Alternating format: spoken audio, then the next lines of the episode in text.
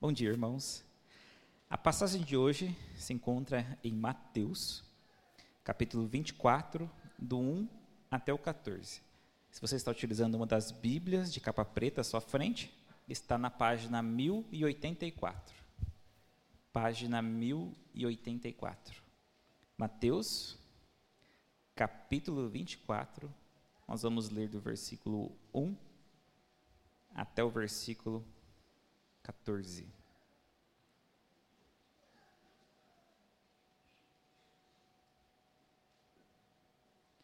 Assim diz a palavra do Senhor. Jesus saiu do templo e, enquanto caminhava, os seus discípulos se aproximaram para lhe mostrar as construções do templo. Ele, porém, lhes disse: Vocês estão vendo todas essas coisas? Em verdade, lhes digo que não ficará aqui pedra sobre pedra que não seja derrubada. Jesus estava sentado no Monte das Oliveiras, quando os discípulos se aproximaram dele e, em particular, lhe pediram: Diga-nos quando essas coisas vão acontecer e que sinal haverá da sua vinda e dos fins dos tempos. E Jesus respondeu: Tenham cuidado para que ninguém os engane, porque muitos virão em meu nome dizendo: Eu sou o Cristo, e enganarão, e enganarão a muitos. E vocês ouvirão falar de guerras e rumores de guerras. Fiquem atentos e não se assustem, porque é necessário que isso aconteça, mas ainda não é o fim. Porque nação se levantará contra nação, e reino contra reino. Haverá fomes e terremotos em vários lugares, porém todas essas coisas serão o princípio das dores. Vocês serão entregues para serem maltratados, e eles os matarão. Vocês serão odiados por todas as nações por causa do meu nome. Nesse tempo, muitos hão de se escandalizar, trair e odiar uns aos outros. Muitos falsos profetas se levantarão e enganarão a muitos. E, por se multiplicar a maldade, o amor esfriará de quase todos. Aquele, porém, que ficar firme até o fim, esse será salvo. E será pregado esse evangelho do reino por todo o mundo, para que o testemunho a todas as nações. Então virá o fim.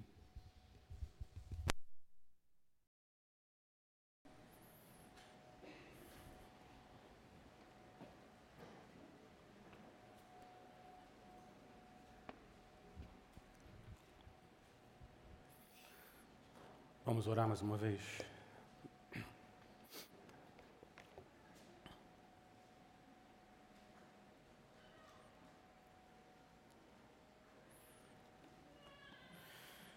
Senhor, nosso refúgio, nossa fortaleza em tempos de batalha, nós estamos protegidos debaixo das tuas asas.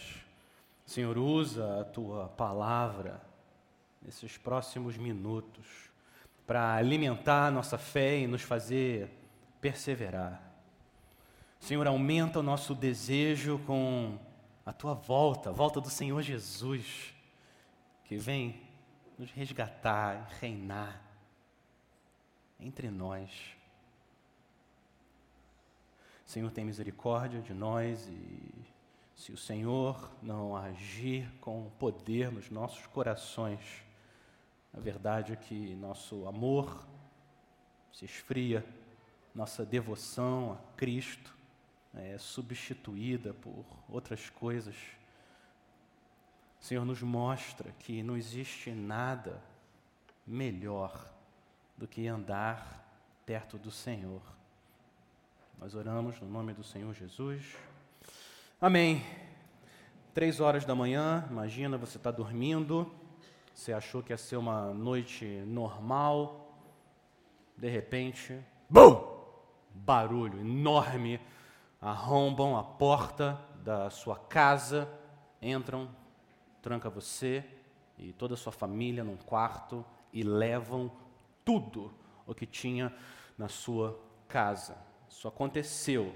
O ladrão conseguiu entrar porque você não estava preparado. Agora imagina que uma semana antes você fica sabendo que um ladrão, tem alguém que você não sabe quem é, mas tem alguém que está planejando entrar na sua casa. Agora você pode se preparar. Se fosse comigo, Eu ia ligar para o Anderson. Eu já. Vem aqui para casa. E eu ia colocar um monte de madeira na porta da minha casa, eu ia ficar escondido ali na janela, ou com uma pedra enorme, ou um arco e flecha, ou alguma outra coisa, e eu ia chamar alguns de vocês. Vamos para lá. Três horas da manhã, tem alguém querendo entrar na minha casa. Como eu sei o que vai acontecer, agora eu posso me preparar para o que vai acontecer. Olha o versículo 42, ele dá o tom de todo esse sermão do Senhor Jesus. Capítulo 24, versículo 42. O Senhor fala: portanto, vigiem.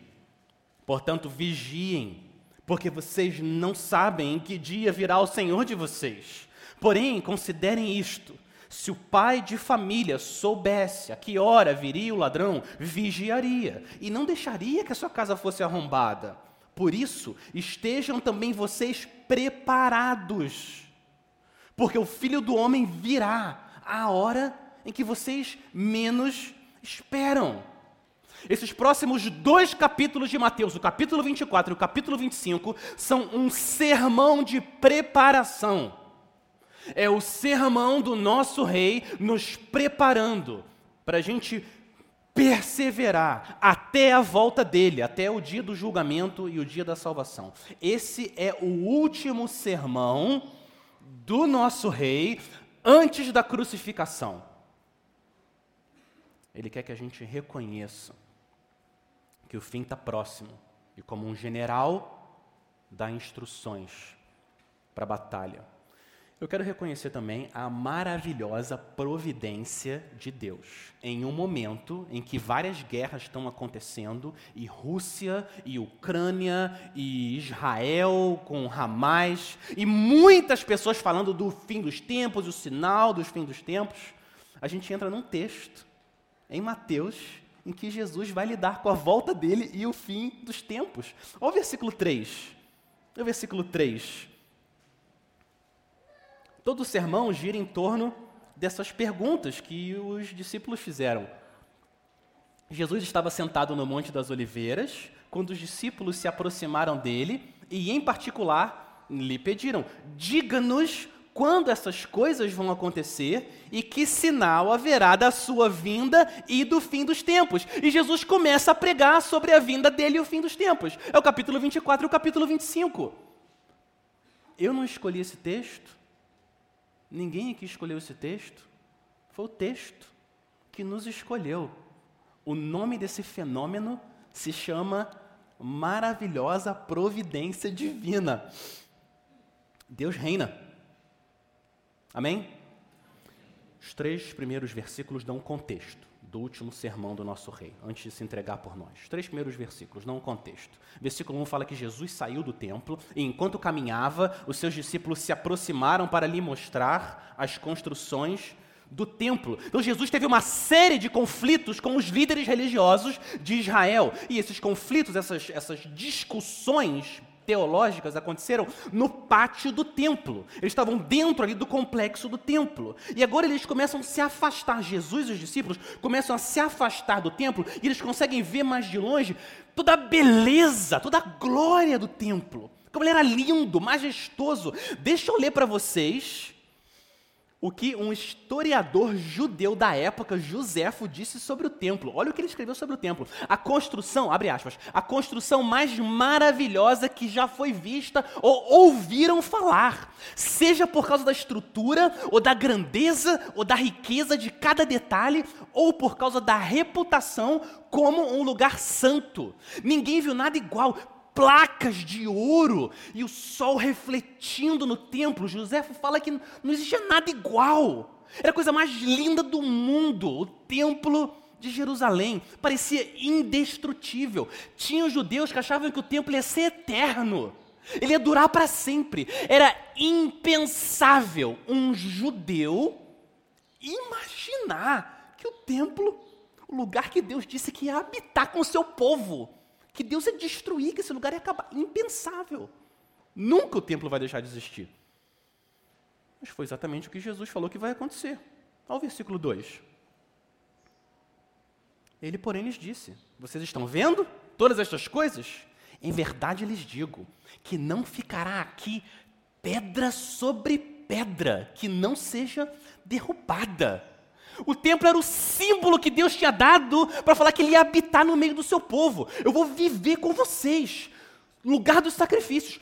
Tudo na vida de um judeu, tudo girava em torno do templo. Tudo, tudo que acontecia. E Jesus está dizendo: não vai sobrar nada. E a profecia de Jesus, vocês sabem, se cumpriu. Em 66, depois de Cristo, então um pouco mais de 30 anos depois que Jesus disse essas palavras, que aconteceu que teve uma revolta dos judeus contra os romanos. Tinha um procurador romano que ele não gostou que a arrecadação de impostos caiu. Ele não gostou. O que, que ele fez? Ele entrou no templo e roubou a prata do templo de Jerusalém. O que aconteceu? Os judeus não gostaram. Os zelotes não aceitaram. E eles foram começaram a matar soldados romanos. O que, que aconteceu? O imperador romano não gostou. Ele pega um general, Tito, e fala: acaba com essa bagunça. Tito lidera um exército enorme e eles cercam Israel por meses e mais meses. Cercam e ficam esperando. Até que eles conseguem entrar por uma porta, e depois pela outra, e pela outra, e eles entram e eles começam a matar os judeus sem parar. De novo, Joséfo, ninguém sabe se a conta está certa, mas Joséfo diz que os romanos mataram mais de um milhão de judeus, e mais de cem mil foram levados como prisioneiros. Entraram no templo, destruíram tudo e jogaram fogo. Não sobrou pedra sobre pedra no lugar que Deus disse que habitaria com Israel. Exatamente como Jesus tinha dito que aconteceria. Exatamente igual. Essa profecia de Jesus sobre a destruição do templo, ela tem pelo menos três consequências para nós, hoje, aqui no culto. Primeiro, Primeira consequência importante. Você pode confiar em tudo o que Jesus fala. Tudo. Porque tudo que ele fala ou já se cumpriu ou vai se cumprir. Ele é o Filho de Deus. Quando você abre a Bíblia e lê qualquer versículo, uma coisa você pode ter certeza: ou vai acontecer, ou já aconteceu. Todas as profecias. Se ele fala para você, você crê em mim e você está perdoado para sempre. Para sempre. Eu perdoei você. Ponto. Você acredita. É verdade. E quando você luta com o pecado e fica na dúvida, você lembra. Ele disse que eu estou perdoado. Ele falou. Eu acredito nele. E Jesus disse que aqueles que não se submetem a Ele com fé e alegria, Jesus disse, eles vão ser julgados condenados para sempre, sofrimento eterno. Ele falou, vai acontecer. Não importa o que as outras pessoas dizem, vai acontecer. Ele falou, vai acontecer. Ele vai salvar. Ele vai julgar. Segunda, segunda consequência. Jesus é um profeta, sim, com P maiúsculo, tudo que ele fala acontece. Mas ele é mais do que um profeta. Jesus é a representação e a, a própria presença de Deus em carne e osso. Então, no versículo 1, quando você lê Jesus saindo do templo, isso é uma imagem viva, como eu tinha comentado. Isso é uma imagem viva. Deus está deixando o povo de Israel. Jesus, a presença de Deus, o Emanuel, está saindo e deixando aquela construção linda, cheia de ouro em Jerusalém. Deus agora não habita mais naquele templo. Deus habita em Jesus. E se você quer ter comunhão com Deus, você pode ter comunhão com Deus em Sumaré, ou na sua casa, ou em qualquer lugar. Basta crer nele. A glória de Deus se manifesta em Cristo. E a terceira consequência, um alerta importante do nosso Senhor. Não coloquemos a nossa esperança no lugar errado. Não coloquemos a nossa esperança no lugar errado. Os judeus achavam que estava tudo bem. Temos o templo! Nós temos o templo! Deus está conosco, a gente pode viver de qualquer maneira. Não, não. Eles estavam seguros, não estavam errados. Jesus está dizendo: não. Não coloquemos nossa esperança no lugar errado. Todo crente vai à igreja domingo, Mas ir à igreja domingo não salva. O que salva é Cristo. É crer nele, se arrepender. Todo crente, todo aquele que professa fé, sim, é batizado. É o que Jesus chama a gente de se batizar. Mas ser batizado, o batismo não é um bom lugar para a esperança. Cristo é o lugar da esperança. Todo crente, todo crente é membro de uma igreja local. Mas ter o um nome na membresia de uma igreja local não é um bom lugar para ter segurança. Cristo, crer nele, esse é o único lugar que a gente está seguro. E aí a gente é membro, e é batizado, e vai no culto e serve. Não coloquemos nossa esperança no lugar errado. Ele, um relacionamento com Ele, o Rei, Cristo, confiando nele, amando a Ele, adorando a Ele, vivendo para Ele. Agora vem a pergunta dos discípulos, versículo 3.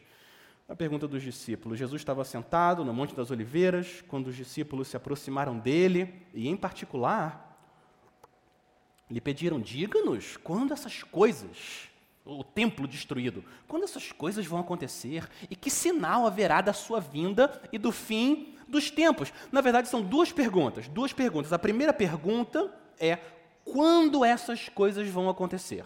Essa é a primeira pergunta. Quando, Senhor? Jerusalém vai ser destruída, o templo vai acabar. Quando isso vai acontecer? E a segunda pergunta deles é qual é o sinal da sua vinda e o fim dos tempos. Então eles enxergam isso como um evento só. Então são duas perguntas. Quando Jerusalém e o templo vão ser destruídos e quando o Senhor vai voltar? Qual é o sinal para a gente saber quando o Senhor vai voltar? O primeiro sermão de Jesus foi em um monte. O sermão do monte. Mateus 5, 6 e 7. Olha onde Jesus está agora, no último sermão dele. Ele está no monte também, no Monte das Oliveiras. Assim como Moisés subiu ao monte para entregar a palavra de Deus, agora o nosso rei sobe ao monte de novo para entregar a palavra para nós. E não é à toa que é no Monte das Oliveiras. Jesus está cumprindo uma profecia. Zacarias 14, 4 disse Naquele dia, no dia do julgamento, os seus pés estarão sobre o Monte das Oliveiras. Os pés de Deus estarão sobre os Montes das Oliveiras, o Monte das Oliveiras. E é o que está acontecendo aqui. Então, isso é um sinal. Mateus está lembrando a gente. Por que, que ele fala desse detalhe do Monte das Oliveiras? Para dizer: Deus está pisando no monte e ele está vindo para salvar e para julgar. É isso que vai acontecer. E a resposta de Jesus para as perguntas, duas perguntas dos discípulos, começa no versículo 4 do, desse capítulo e vai até o final do capítulo 25.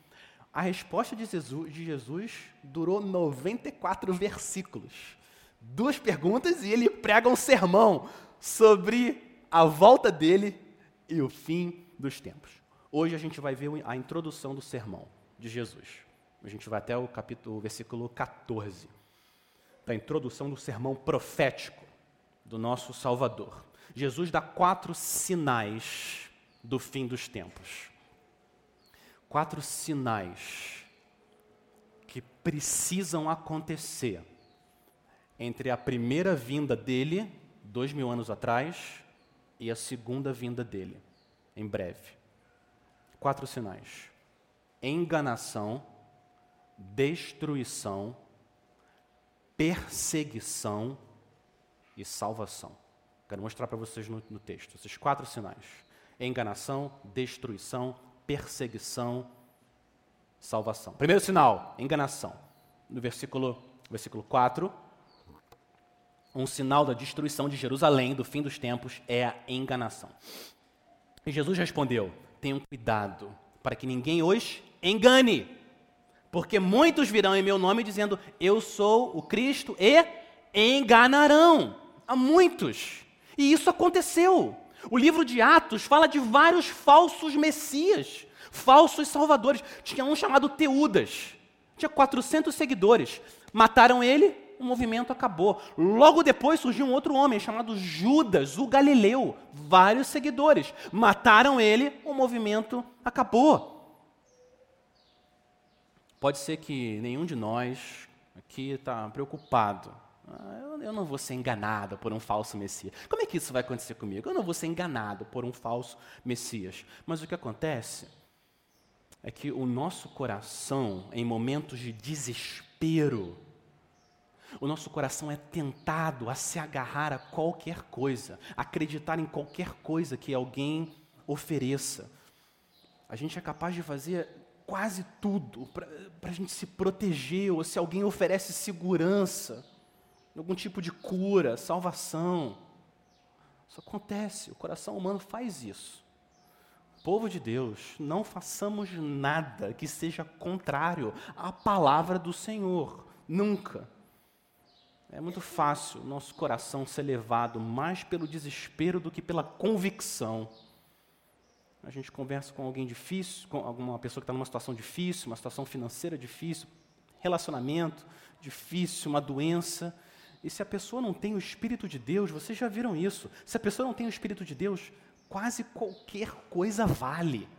A gente não vive assim. A gente não faz isso. Os enganadores, eles se aproveitam da vulnerabilidade das pessoas para manipulá-las e levá-las para longe do Senhor. A ordem do nosso verdadeiro Messias é: não se enganem, não se enganem, porque os enganadores, eles vão enganar muitos, eles vão ter sucesso. Olha o final do versículo 5. Jesus não fala de uma meia dúzia, fala que eles vão enganar muitos, eles vão ter um certo sucesso. A existência de enganadores é um sinal do fim dos tempos. Mas o próprio Espírito testifica ao nosso espírito, confirma ao nosso espírito que somos filhos de Deus. E esse espírito vai testificar ao seu espírito quando o Filho de Deus voltar. Então, você descansa no Senhor. Um pouco mais para frente, olha o versículo 27.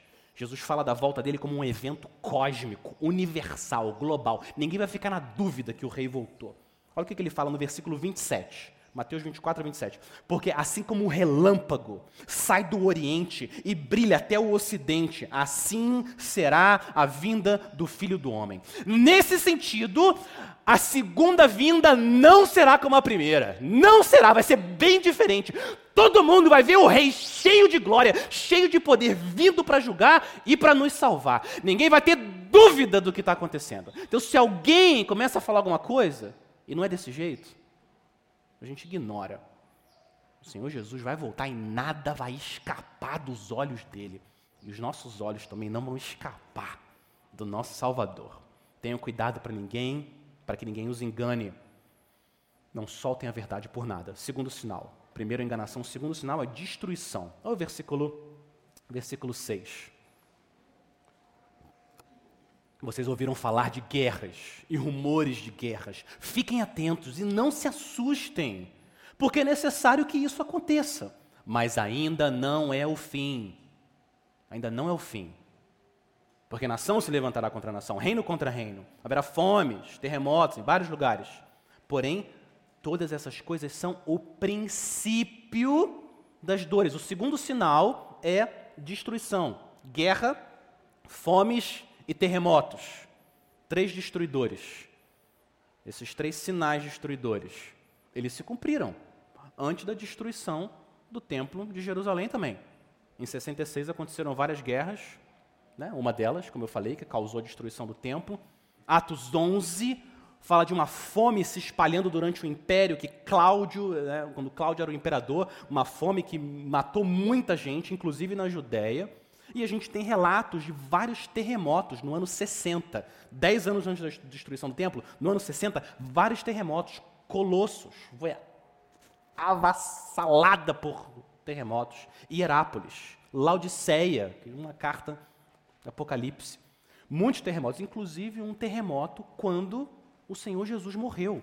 A terra tremeu quando o Senhor morreu. Guerras, fomes, terremotos são alertas divinos que o Senhor está vindo para julgar. Esses sinais de destruição, eles continuam acontecendo. Continuam acontecendo. Pega, pega só a história dos últimos 120 anos, nem 2 mil anos, só 120 mil anos. O que, que aconteceu? Duas guerras mundiais, mais de 100 milhões de pessoas morreram. 100 milhões. 2004, maior terremoto da história, um tsunami. varreu a Indonésia. 230 mil pessoas morreram. É quase como a cidade inteira de Sumaré. Em um minuto, puf, acabou. Todo mundo arrasado. Guerras, fomes, terremotos são sinais do período em que nós estamos, entre a primeira e a segunda vinda de Cristo. Mas Jesus deixa claro, olha o final do versículo 6. Jesus deixa claro, o final do 6, Jesus diz: Mas ainda não é o fim. Ainda não é o fim. E olha o versículo 8. Olha o versículo 8. Porém, todas essas coisas são o princípio das dores. A palavra dores aqui, é, essa palavra, na verdade, é a palavra para falar das dores de parto. Essa é a imagem que os profetas usaram no Antigo Testamento e Jesus está usando aqui. A ideia das dores de parto. Jesus está dizendo que esse, essa destruição é um sinal do princípio. E como várias mulheres aqui sabem, as dores de parto são dores de verdade. É fruto de Gênesis 3,16, quando o Senhor, quando a gente pecou contra o Senhor, uma das consequências, Deus disse: aumentarei muito os seus sofrimentos na gravidez. Com dor você dará à luz filhos. No início, eu nunca tive essa experiência, nunca vou ter, né? Mas no início, eu sei, as dores são mais leves. Uma cólica, um pouco mais forte, um pouco de dor nas costas. E vem a dor mais breve a cada 30 minutos. Só que conforme o tempo passa, três coisas aumentam nas dores de parto. Primeiro, elas começam a ficar mais frequentes. Não a cada 30 minutos, a cada 3 minutos. E elas começam a ficar mais profundas. A dor aumenta. E não só aumenta e fica mais frequente, a dor fica mais longa, conforme chega mais próximo o tempo. Mulheres grávidas, calma que o Senhor vai estar com vocês, hein? Agora Agora eu fiquei preocupado que eu estou assustando as mulheres aqui. Mas não é essa a minha intenção, é só para mostrar a ilustração do Senhor Jesus. Eu acho que essa que é a ideia. Essa que é a ideia que o Senhor está mostrando. Mais próximo do fim, as dores vão aumentar, vai aumentar a frequência, vai diminuir o espaçamento e a profundidade vai aumentar. Esse é o princípio. Guerra, fome, terremoto, isso é o princípio. Isso vai aumentar ainda mais, ainda mais próximo da volta do Senhor. Quando a gente vê tanta morte, tanta fome, tanta destruição, guerra nesse mundo, uma reação nossa precisa ser lamento. O crente não pode ser indiferente. É sempre um lembrete. Uau, tem uma coisa muito errada com esse mundo e a culpa é minha. A culpa é nossa, é por causa do nosso pecado. Deus é justo. O que a gente merece é o julgamento. A gente deve lamentar. Olha que coisas horríveis o pecado faz. As pessoas deviam estar de mão dadas, juntas, adorando o Senhor que criou elas. Mão dadas, adorando, louvando o Senhor. O que, que elas fazem? Elas pegam armas para matar umas às outras. Isso é loucura. Mas é o que acontece numa guerra. E a gente precisa lamentar. Seres criados à imagem e semelhança de Deus se matando. A gente olha a destruição e o nosso, nossa reação deve ser o lamento. A gente precisa achar refúgio na arca, que é Cristo, antes que o dilúvio seja derramado nesse mundo. E a nossa reação deve ser também de desejar mais a volta do Senhor, e falar mais da volta do Senhor, e chamar mais gente para entrar na arca, porque o Senhor vai, sim, derramar o seu julgamento. Mas se você está agarrado ao príncipe da paz, está seguro. Guerras, fomes, terremotos precisam acontecer. Jesus está dizendo: esse é o princípio das dores. Então, quando as pessoas começam a mapear as regras, as guerras que estão acontecendo e dizendo aqui, olha aqui isso aqui, ó, Ezequiel 38 e aqui agora, ó, Israel, Ramais, o Senhor vai voltar e vai dar, já dá o dia já, já dá o ano, 2027, não sei o quê. Não.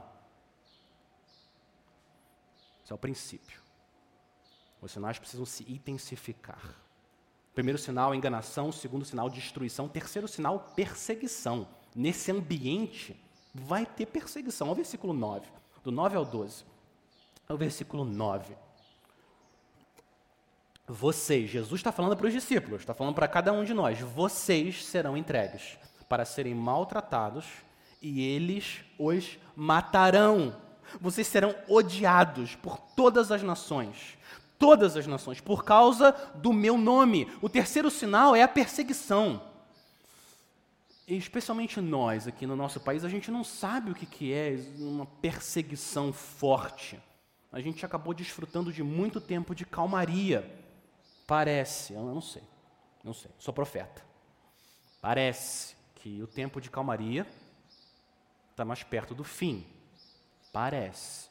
A perseguição vai aumentar, inclusive em lugares hoje onde ela não acontece tanto assim. Parece que vai ser cada vez mais difícil você ser um crente de verdade no seu trabalho, sua faculdade, na escola, na sua família. Muitos valores cristãos que a gente tinha como certo na sociedade, uma coisa óbvia que ninguém nem discutia. Agora está tudo sendo varrido e jogado no lixo. O que é ser homem, o que é ser mulher, o que é família, o que é casamento. Acabou. O mundo não assume mais uma visão cristã.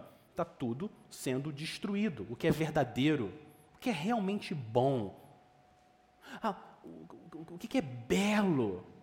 Cada um define do jeito que quer. Cada um faz certo o que, é, o que acha que é certo aos seus próprios olhos.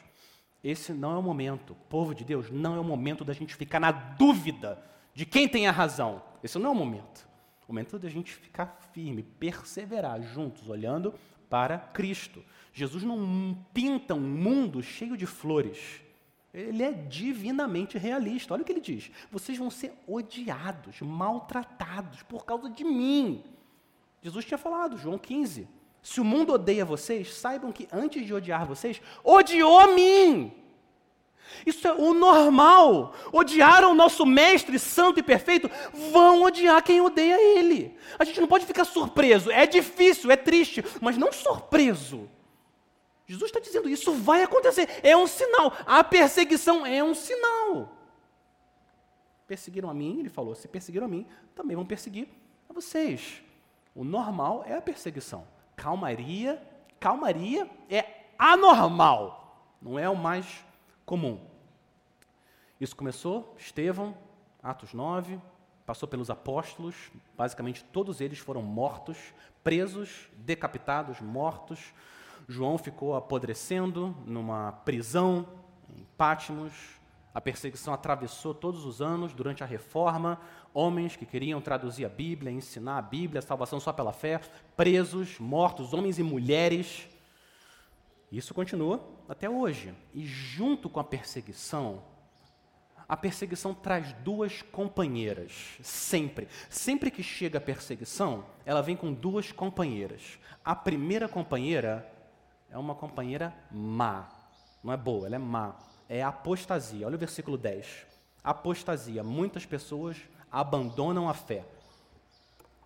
Nesse tempo, nesse tempo de perseguição, muitos hão de se escandalizar. Vão escandalizar, ficar escandalizados, vão trair, trair os crentes e odiar uns aos outros. Diante da perseguição e do sofrimento, Jesus está dizendo: pessoas dentro da igreja vão se escandalizar, abandonar a fé, trair vocês, discípulos, e odiar vocês. É o que ele está dizendo. Para evitar a perseguição e o conflito com o mundo. Foi o que aconteceu com Jesus. Jesus foi traído, odiado, isso vai acontecer com o povo de Deus. Mas repara que Jesus não está falando do mundo aqui. Jesus não está descrevendo o mundo. Ele está falando daqueles que professam fé. Eles vão se escandalizar. Enquanto a marca do discípulo de Cristo é o amor, a marca daquele que não é um discípulo verdadeiro é o ódio. É isso que Jesus está dizendo. E a gente não deveria se surpreender. Jesus nunca vai nos abandonar, nunca vai nos deixar, mas ele não disse que os outros não fariam isso. Então, quando isso acontecer à sua volta, você ora, você chora, mas você se lembra das palavras do Senhor. Isso vai acontecer. Precisa acontecer, ele está dizendo. Aconteceu com ele e vai acontecer com a gente. Eu entendo que a gente não deve procurar perseguição. Algumas pessoas falam de um jeito quase como se a gente deve buscar a perseguição. Eu não estou convencido que a Bíblia fala para a gente buscar perseguição, mas a gente precisa ser realista como o Senhor Jesus. Quando a perseguição chega, ela traz essa inimiga, a apostasia, as pessoas abandonam a fé, mas junto com a perseguição vem uma outra amiga. Essa é boa, é a purificação. Só permanece em Cristo e na igreja, num momento de perseguição e sofrimento e angústia, só quem ama o Senhor Jesus. Quem ama Cristo por causa do que Ele pode dar, desiste. Porque agora está super difícil. E vão querer, estão querendo me matar, me prender. Quem que fica? Quem realmente ama o Senhor. Jesus está dizendo: Isso vai acontecer, perseverem, se agarrem em mim. E a perseguição também traz purificação. Olha o versículo 11. Muitos profetas, muitos falsos profetas, se levantarão enganarão a muitos. No versículo 5 ele tinha falado de falsos messias, agora ele fala de falsos profetas ou falsos mestres. Homens que se levantam dentro da igreja, são como lobos que querem morder as ovelhas preciosas do Senhor Jesus. Eles querem enganar as ovelhas pois elas pararem de perseverar. Esses falsos mestres se levantaram sem parar na época do Novo Testamento. E eles continuam se filtrando na igreja. Eles são como vampiros que mordem o pescoço das ovelhas e injetam falsa doutrina para sugar a vida delas. É impressionante. Você já reparou como praticamente todas as cartas do Novo Testamento, praticamente todas, lidam com falsos mestres? É impressionante. É quase o tempo todo.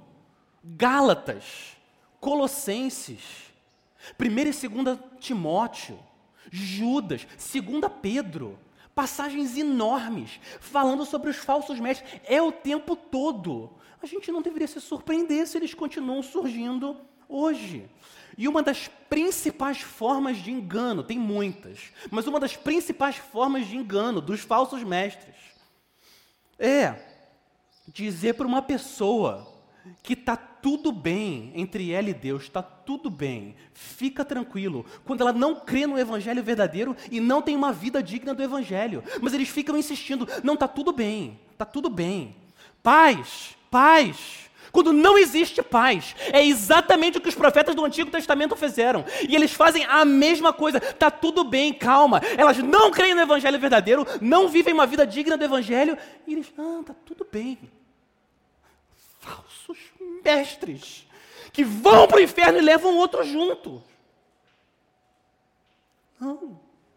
Jesus fala que eles vão ter sucesso. Olha isso, de novo. Eles vão ter sucesso. Ao final do versículo 11. Enganarão a muitos. Muita gente vai ser enganada. Não mais ou menos recompensa no céu. Não é mais ou menos recompensa no céu. É o céu ou o inferno. É isso que Jesus está dizendo. Eles vão enganar as pessoas. Como que eu posso saber se eu não vou ser enganado? Como que eu posso ter certeza que eu não vou ser parte desses muitos? Como? Como que você pode ter certeza? Você pode ter certeza, você pode. Porque o Espírito de Deus que está em você é maior do que aquele que está no mundo.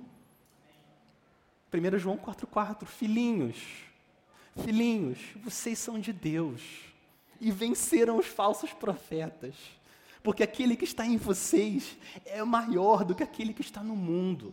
Você pode ter certeza, não porque você é forte, pois porque o Espírito Santo não vai deixar nenhum falso Messias, e nenhum falso profeta, e nenhum falso mestre, e nenhum falso irmão arrancar você das mãos do bom pastor. Eles têm poder de enganar muita gente. O que eles não têm poder é arrancar as ovelhas da mão do Senhor. Isso nunca vai acontecer, nunca. João 10, 27. As minhas ovelhas ouvem a minha voz, e eu as conheço, e elas me seguem. Elas me seguem. Eu lhes dou a vida eterna, jamais perecerão, ninguém as arrebatará da minha mão. Ponto. O Senhor Jesus falou, então está falado é o que vai acontecer. Ninguém. Mas vai, mas eles vão causar muitos danos, muitos danos. E parte desse engano, a Bíblia fala, parte desse engano é, é o julgamento de Deus. O julgamento, segundo a Tessalonicenses, fala disso. Eles, eles não creram no amor da verdade, então o que Deus faz? Por causa disso, Deus envia enganadores e faz eles darem créditos. Eles querem, mas é parte do julgamento de Deus. Não contra o seu povo. Purificar a igreja. E porque os falsos mestres dizem paz, paz, quando não há paz, porque eles dizem que está tudo bem entre Deus e as pessoas quando elas não creem, não vivem uma vida digna do Evangelho. Por causa disso, o que vai acontecer, uma consequência, é o versículo 12. Por causa disso, a maldade vai se multiplicar como um fogo na floresta. É isso que Jesus está dizendo. Um dos sinais, no meio dessa perseguição, é a maldade no mundo se espalhando como um fogo na floresta em dia de vento. E uma consequência dessa multiplicação da maldade é o amor de muitos que vai se esfriar. Povo de Deus, eu quero lembrar vocês o seguinte: Jesus não está descrevendo o mundo. Jesus não está falando do mundo. Jesus não está falando que o amor do mundo vai se esfriar. Não é isso que ele está dizendo. O amor do mundo já é frio. Eles não têm o Espírito Santo. Eles não têm Deus. Não, Jesus não está falando do mundo. Jesus está falando daqueles que professam fé no meio da perseguição. É isso que ele está falando. É isso que ele está dizendo. Aqueles que diziam, eu sou discípulo de Cristo. Parecia que tinha um calor de amor por Cristo. Jesus está falando, vai se esfriar. Na hora da perseguição, do sofrimento, vai se esfriar, eles vão me abandonar. É isso que ele está dizendo. É como o solo rochoso da parábola. Vocês lembram o solo rochoso que Jesus pregou, Mateus 13? No começo, eles ouvem a palavra e recebem com alegria. Mas o que acontece? Jesus diz: eles não têm raiz em si mesmos, não têm, sendo de pouca duração. Jesus diz: chega a angústia ou a perseguição por causa da palavra, logo se escandaliza. Exatamente as mesmas palavras que ele está usando aqui agora. Jesus não está lidando com um assunto secundário. Ele está dizendo que o sofrimento, a angústia, a perseguição vai purificar a igreja. E disse poucos, olha o que o texto diz: o amor de muitos vai se esfriar. A gente ouve esse texto aqui, Senhor, tem misericórdia. Eu não quero que isso aconteça comigo. Eu não quero. O versículo seguinte, o versículo 13, ele diz: Aquele, porém, que ficar firme até o fim, esse será salvo. Vocês percebem como eles estão conectados? Percebe como o 12 e o 13 está conectado? O amor se esfria de muitos, mas o contraste, mas quem permanece firme será salvo. Ele está falando de salvação, não está falando de um crente que está mais ou menos, meio fraco, não. Ele está falando quem são os verdadeiros discípulos e quem são os falsos. É muito sério o que o Senhor está falando. É o último sermão dele antes de ser crucificado. Jesus não quer perder o nosso tempo, ele não perde tempo com os discípulos. Falando, meus discípulos, eu amo vocês, eu amo vocês. Se preparem, se preparem. A maldade vai vir varrendo o mundo. Perseguição, destruição, engano. Não tirem os olhos de mim. Eu não vou abandonar vocês, fiquem comigo. Mas se preparem, porque não vai ser fácil. É isso que ele está dizendo. Agora, a gente ouve esses alertas e a gente fica pensando, tá bom, eu quero, eu quero colocar lenha, eu quero ficar jogando lenha no meu coração para ele ficar ardendo por Cristo. Porque o natural, o natural do Alex Dyer, o natural, é frieza, é frio. Essa é a minha carne. Não me importo com nada, nem com o Senhor, nem com ninguém. Por natureza, eu, eu me amo. E todos nós aqui. Então a gente lê esse versículo e fala, Senhor, me mostra as lenhas. Aonde que está a lenha? Eu quero ficar jogando no meu coração. Eu não quero esfriar. Eu quero ser salvo, eu quero ficar firme. Me ajuda. E de muitas maneiras da gente perseverar. Tem a lenha da leitura da palavra, e tem a lenha da oração, e a lenha da comunhão na igreja. Tem, tem, tem muitas formas da gente perseverar, termos de amor.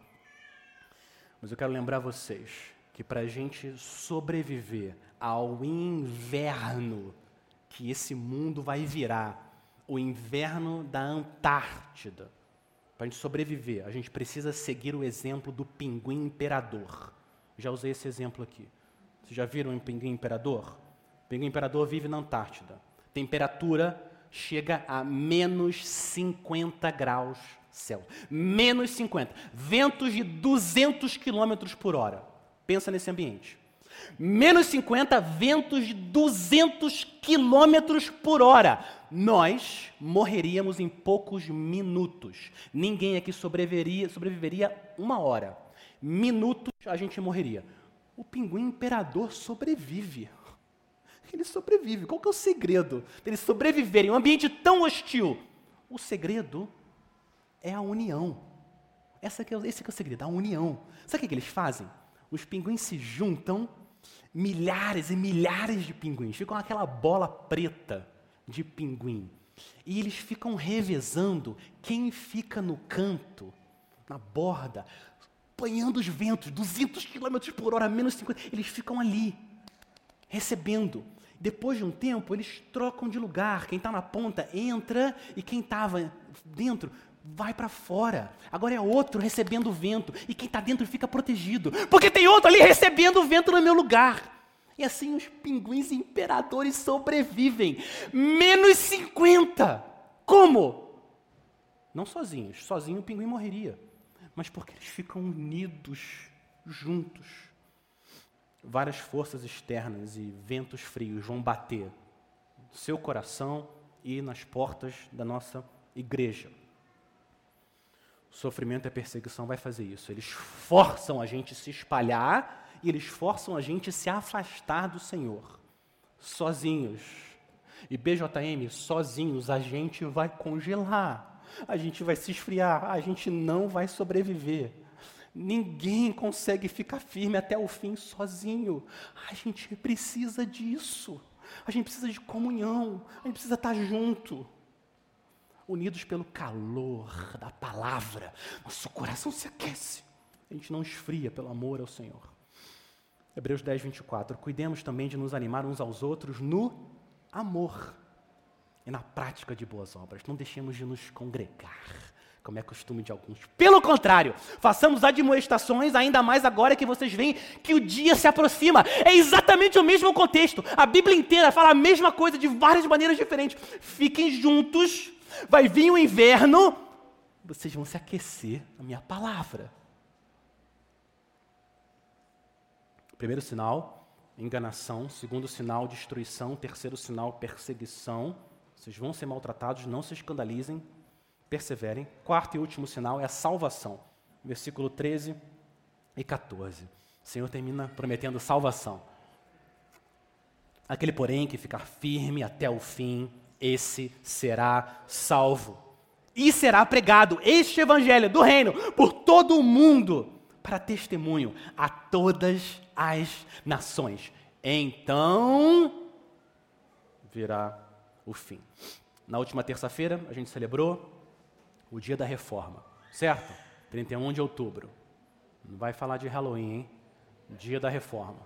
Dia da reforma protestante, 31 de outubro mais de 500 anos atrás. Martinho Lutero pregou 95 teses na porta do castelo, eh, na porta da igreja do castelo de Wittenberg. Lutero estava começando a descobrir esse evangelho do reino, que Jesus disse que ia se espalhar e salvar. Lutero estava começando a descobrir esse evangelho e ele passou por grande perseguição, mas ele ficou firme até o fim e Lutero foi salvo. 500 anos que ele está adorando o Senhor em torno do reino dele. Por que, que ele foi perseguido? Porque ele estava dizendo que a salvação é só pela fé, não com obras. Não com obras. Salvação só pela fé em Cristo, ponto, sem obras. As obras são uma evidência que a sua fé é verdadeira. Ele começou a ser perseguido, foi denunciado pela igreja e o imperador Carlos V convocou. Imagina, imagina você sendo convocado pela pessoa mais poderosa do mundo hoje. Você, quero, quero falar com, com vocês aqui, vem aqui. E você, ele foi convocado. E algumas pessoas disseram melhor não ir, Lutero, mas ele foi. Ele foi diante dos poderosos da época, líderes políticos, religiosos do império, colocaram uma mesa diante dele com os livros, o que ele tinha escrito, e falou: Você vai se retratar, sim ou não? Olha a situação. O imperador, todos os poderosos desse mundo, você falando isso aqui, que é só Cristo, você vai se retratar ou não? Sim ou não? Sabe o que Lutero fez? Lutero pediu um tempo Vocês sabiam disso? Ele não respondeu. Os homens de Deus também são pó. Ele pediu um tempo, ele falou: Eu preciso de um tempo para pensar. Deram para ele um tempo. Ele ficou durante a noite orando e pensando: o que está em jogo? Se eu falar que não, eu, eu me retrato pelo que eu falei, da graça de Deus. Lutero passou a noite pensando, orando, e ele voltou no dia seguinte, 18 de abril de 1521. Ele disse essas palavras para o imperador. O imperador, o homem mais poderoso do mundo, junto com aquela, aquela liderança política religiosa. Ele falou o seguinte: vocês conhecem.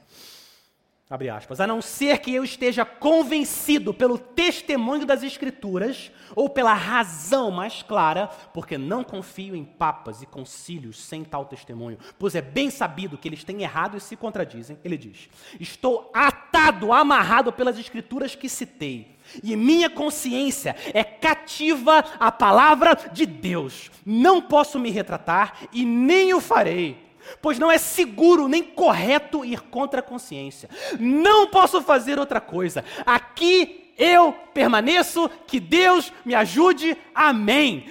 Olha que homem corajoso. Mas não foi ele, o Espírito Santo de Deus em Lutero. Logo em seguida, foi declarado herege pela igreja e foi colocado um preço na cabeça dele quem matasse Lutero. E o que aconteceu? Ele ficou firme até o fim. E ele foi salvo. Não salvo de toda perseguição.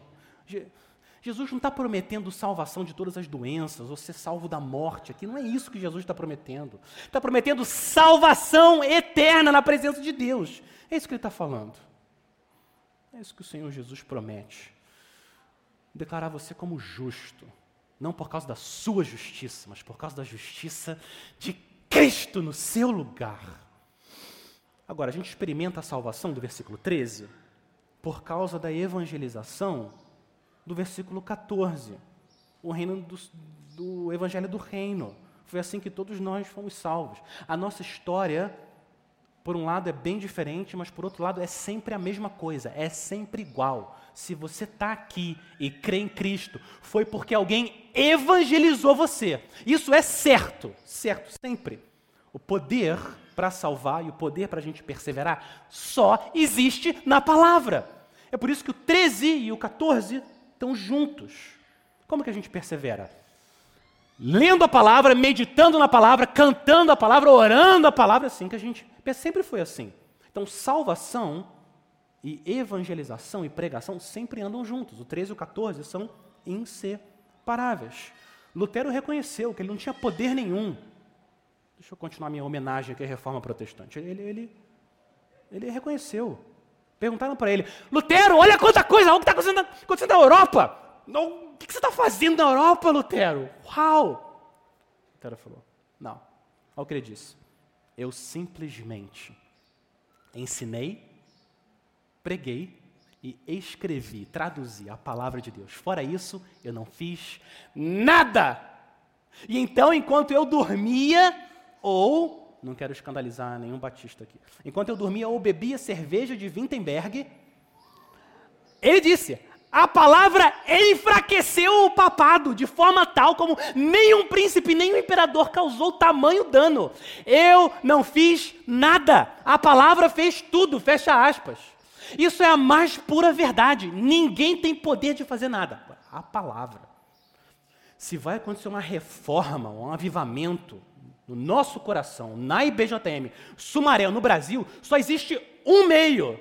É sempre o mesmo. A palavra.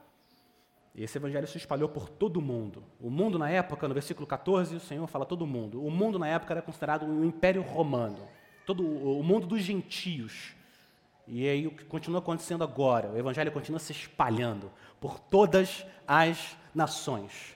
Nosso papel, nosso papel, não, não, não, não dos evangelistas, todos nós, é proclamar esse evangelho do reino.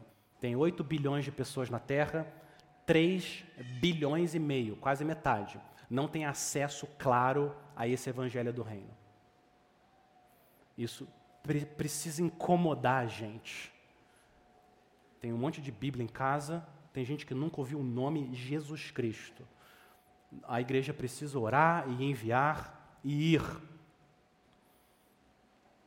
IBJM e outras igrejas, chamando as pessoas para pularem no colo do bom pastor pela fé, ficarem seguras, protegidas.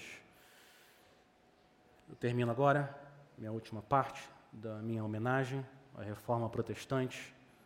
Lutero pregou 95 teses lá na porta da igreja do castelo. Eu quero ler como ele termina, eu quero ler as quatro últimas.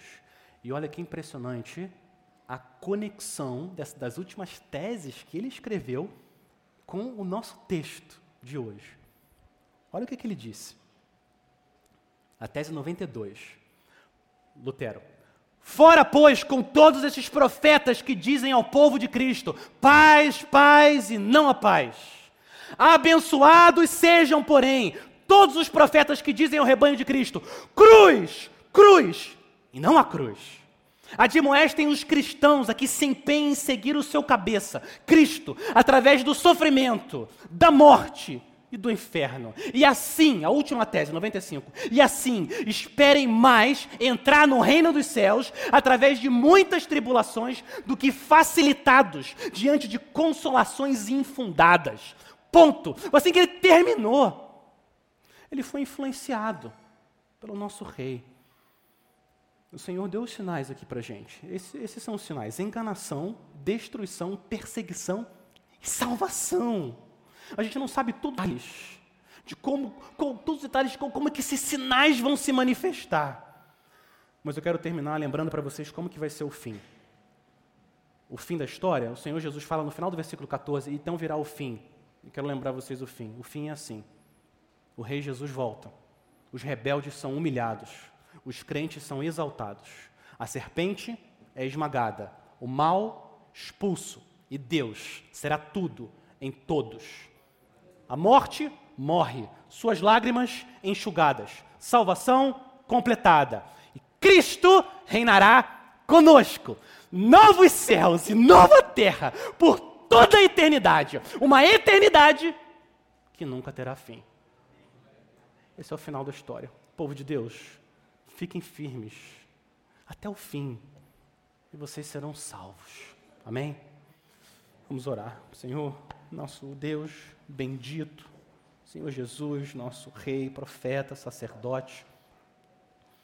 Senhor, obrigado por esse, pelo sermão profético de Cristo. Obrigado por nos lembrar que entre as vindas do nosso Senhor Jesus, muita coisa precisa acontecer. Senhor, protege, preserva, guarda o teu povo Senhor, não deixa o nosso amor se esfriar. Nos aquece com o fogo da tua palavra, em nome de Jesus. Amém.